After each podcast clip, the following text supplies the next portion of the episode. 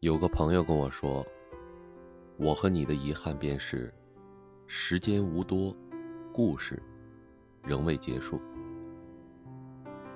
还有一个朋友对我是这么说的：“我与你的遗憾是，时间仍无尽的多，故事却已经结束了。”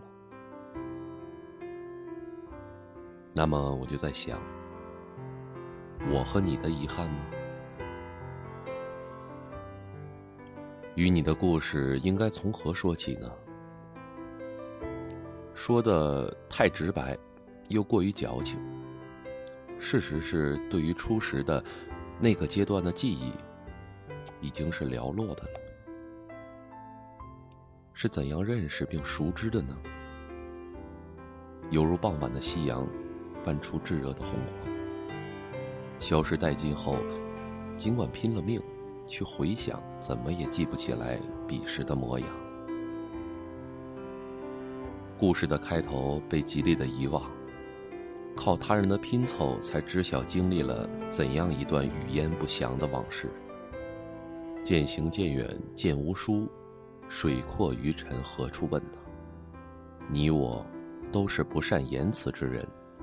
连分开，都这样风轻云淡的掠过，甚至都不曾与他人提及。那是一段默契又宁静的日子，温柔的风都能开出花来。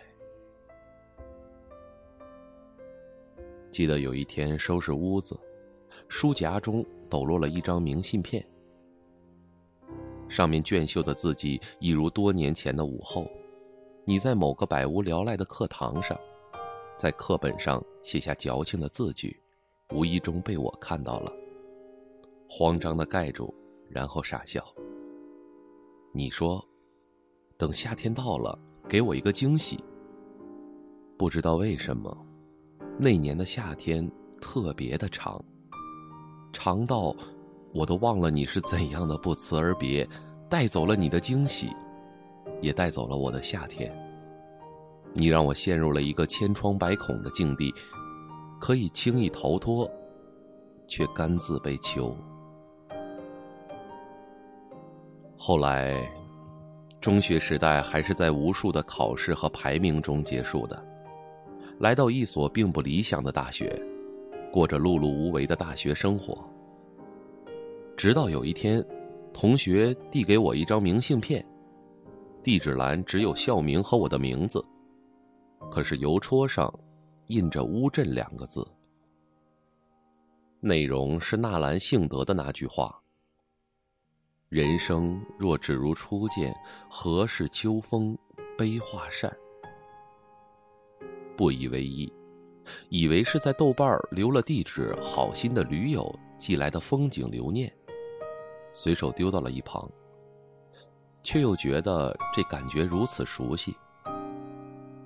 自此以后，陆陆续续的又收到很多这样匿名的明信片，都是来自同一个地方——乌镇。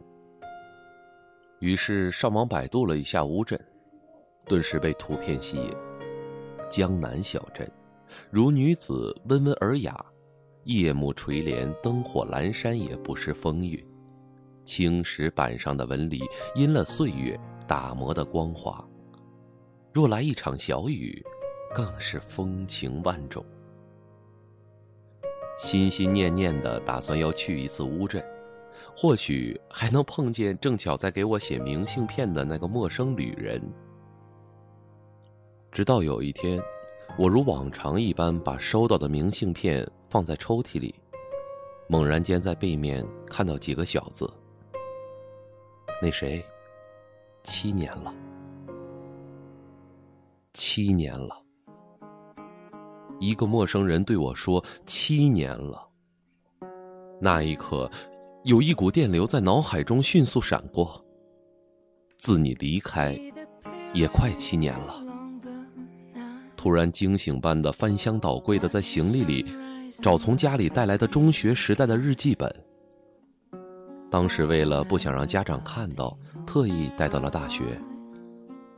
那是我们共同的日记本，时间停留在某年的六月九号。赫然看见你在扉页上写道：“人生若只如初见，何事秋风悲画扇？”那个字迹，那些熟悉的感觉，你的名字，你的脸，仿佛无声电影般掠过眼前，速度快的让我有些眩晕了。我瘫坐在宿舍的地板上，眼泪早已肆意了双颊，心里默念着：“唉，怎能如此大意呀？让七年前莫名其妙消失的你，又莫名其妙的闯入了我的生活。”我想象过无数次与你相逢的场景，他们可以是在某个清晨睡眼惺忪的接到你的电话，你说你回来了；也可以是你突然出现在我的眼前，说：“丫头，还记得我说过要给你个惊喜吗？”